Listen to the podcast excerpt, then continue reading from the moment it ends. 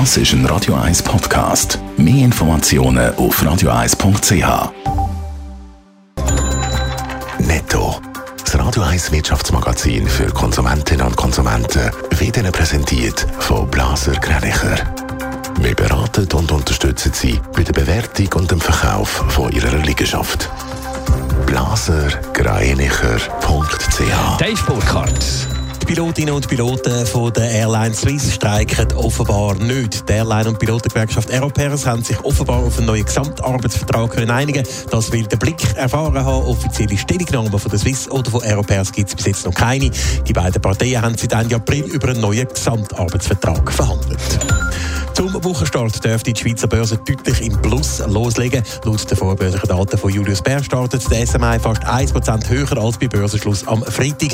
Auch alle 20 SMI-Titel sind laut Cash im Plus. Die stärksten Zugewinne werden bei der CS erwartet mit 2,2%. Trotz Corona-Lockdowns in vielen Städten ist die chinesische Wirtschaft im dritten Quartal deutlich gewachsen. Laut den neuesten Zahlen ist das Bruttoinlandprodukt von der zweitgrößten Volkswirtschaft der Welt von Juli bis Ende September im Vorjahresvergleich um 3,9 Prozent gestiegen. Wegen der drohenden Strommangellage und möglichen Blackouts schaffen Schweizer Grossverteiler und Banken an verschiedenen Notfallplänen. Ein Problem, das sich da stellt, ist natürlich unter anderem, wie können Leute zahlen, wenn der Strom ausfällt. Dave Burkhardt.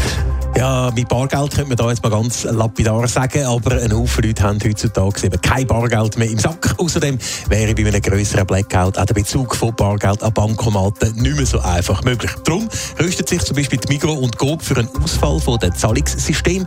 Beim Coop setzt man da offenbar auf altbewährte Mittel. Seit ein paar Tagen ist es laut der Aargauer Zeitung nämlich möglich, dass man Einkäufe beim Coop bei einem Ausfall von der Kartenzahlung quasi wie früher im Dorflädeli anschreiben lassen. Die Rechnung muss dann innerhalb von der nächsten drei Tage beglichen werden. Die Migo wiederum die setzt auf Offline-Zahlungen. Das heisst, man zahlt normal mit der Karte, abbucht wird der Betrag aber erst, wenn die Netzanbindung wieder da ist. Grossverteiler die sorgen also vor. Wie sieht es bei den Banken aus?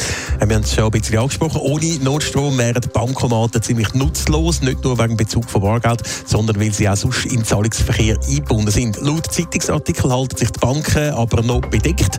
Die Zürcher Kantonalbank könnte offenbar aber auf Notstromanlagen zurückgreifen und der Bund der betont, die Sicherstellung vom elektronischen Zahlungsverkehr werde mit der Branche analysiert.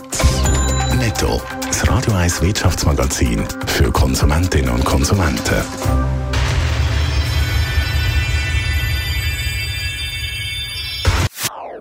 Das ist ein Radio 1 Podcast. Mehr Informationen auf radio1.ch.